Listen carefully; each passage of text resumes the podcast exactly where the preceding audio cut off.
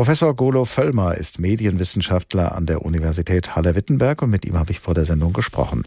Herr Professor Völlmer, wann hatten Sie das letzte Mal einen einzigartigen, unvergesslichen Radiomoment, in dem Sie gedacht haben, das ist Radio und das funktioniert nur im Radio?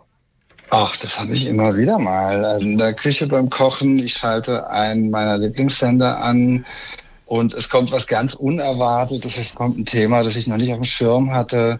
Und dann setze ich mich auch mal hin und höre einfach nur zu, wenn eben ein besonders interessantes Thema mir begegnet. Gibt es denn etwas am Radio, das Sie stört? Und zwar so sehr, dass Sie sagen, da sollte sich was ändern? Ach, nee, das würde ich so nicht sagen. Nee, ich Die meine, Pause spricht schon mal für uns, ja. ja, das ist, wenn es gibt so verschiedene Formate. Es gibt definitiv Formate, die ich nicht länger als eine halbe Minute ertrage. Aber es gibt die anderen, die es meines Erachtens sehr gut machen. Und aber das finden ja nicht alle Leute so, ne?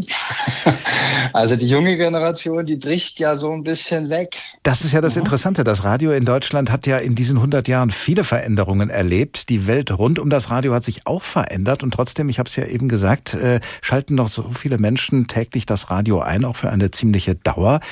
Warum glauben Sie, ist das Radio für so viele Menschen weiterhin ein so wichtiges Medium? Also das Radio ist zutiefst parasozial und das ist, glaube ich, ein ganz großer Vorteil. Ich bin alleine irgendwo unterwegs im Auto, in der Küche, wo auch immer und ich schalte das an und dann kommt diese warme Stimme zu mir und spricht zu mir und, und, und, und fängt mich quasi auf, hält mich und bringt die Welt zu mir. Und nicht nur das, mir wird auch immer wieder klar gemacht, du bist jetzt zusammen mit anderen, die das gerade hören.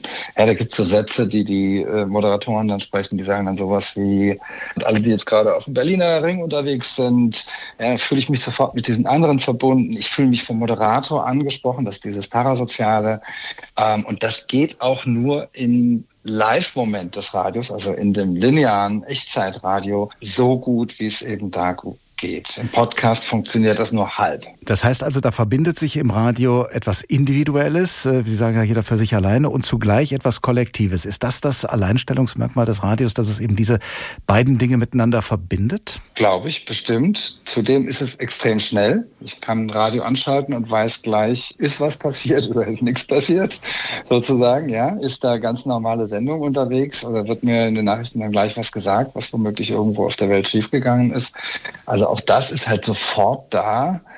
Und auch über diese Stimmvermittlung ist es, glaube ich, äh, berührt uns ganz tief. Man sagt ja, der Hörsinn ist der, in dem die Welt in uns, in dem wir die Welt in uns hineinlassen. Der Schall geht ja in die Ohren rein. Ich höre sie gerade auf dem Telefon in meinem Kopf drin, weil ich, äh, weil ich so zwei Ohrhörer drin habe.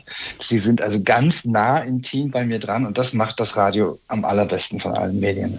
Die meisten von uns haben ja mittlerweile Smartphones oder Computer, können dadurch sehr schnell Informationen aus dem Internet über Social Media etc. bekommen. Das können sie für sich allein machen, aber eben über Social Media haben sie dann auch wieder Verbindung zu allen möglichen anderen Menschen. Kratzen diese anderen Medien am guten alten Radio oder erleben wir da ein ganz normales Miteinander der verschiedenen Angebote, die wir konsumieren? Die kratzen schon dran. Die nehmen dem Radio schon Nutzungszeit weg. Ja, die, das geht halt, die, die Nutzungszeit ist halt begrenzt. Und wenn wir andere Medien nutzen, insgesamt ist zwar unser Medienkonsum über die letzten Jahrzehnte stetig gestiegen. Also wir nutzen insgesamt viel mehr Medien als früher, aber dennoch nimmt das natürlich vom Radio was weg. Und ich denke, insbesondere bei den Jungen kommt das Radio halt nicht mehr so gut an, weil die im Grunde sagen, kann doch nicht wahr sein, dass ihr uns vorschreiben wollt, genau was wir hören. Wir wollen uns das selber aussuchen, zumindest in großen Teilen. Ja, und da muss das Radio, glaube ich, nachbessern. Sind, sind die Sender ja auch dabei, da neue Konzepte auf den Weg zu bringen. Aber ich glaube, die müssten sich noch ein bisschen mehr beeilen, als sie es gerade tun. Was für Nachbesserungen würden Sie sich da vor allem vorstellen und wünschen? Das Wesentliche bei den Online-Medien, was die Jungen so schätzen und wie sie es ja benutzen wollen, ist die Personalisierung. Also Zeit- und Ortsunabhängigkeit. Egal wo ich bin und wann ich bin, kann ich auf jegliche Inhalte, die da eben irgendwo stehen, zugreifen. Und äh, das bietet halt das Live-Radio nicht. Da kommt halt das, was gerade kommt.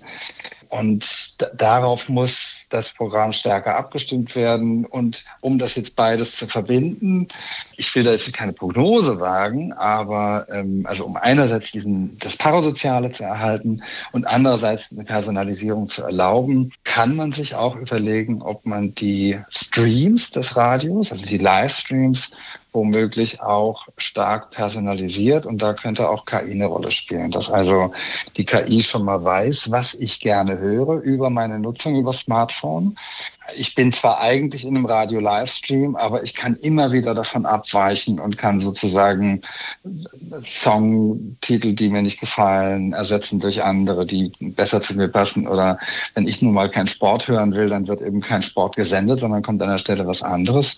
Das ist total aufwendig, ist noch relativ weit weg, aber Spotify und Co. zeigen uns, dass es ja geht, dass diese hochindividualisierten, also komplett individualisierten Angebote im Musikbereich ja längst existieren sagt Professor Golo Völlmer, Medienwissenschaftler an der Universität Halle-Wittenberg. Vor der Sendung haben wir über das Radio gesprochen, das übermorgen am Sonntag einen runden Geburtstag feiern kann. Das Thema heute Morgen hier in HR Info heißt deshalb immer auf Sendung. 100 Jahre Radio in Deutschland.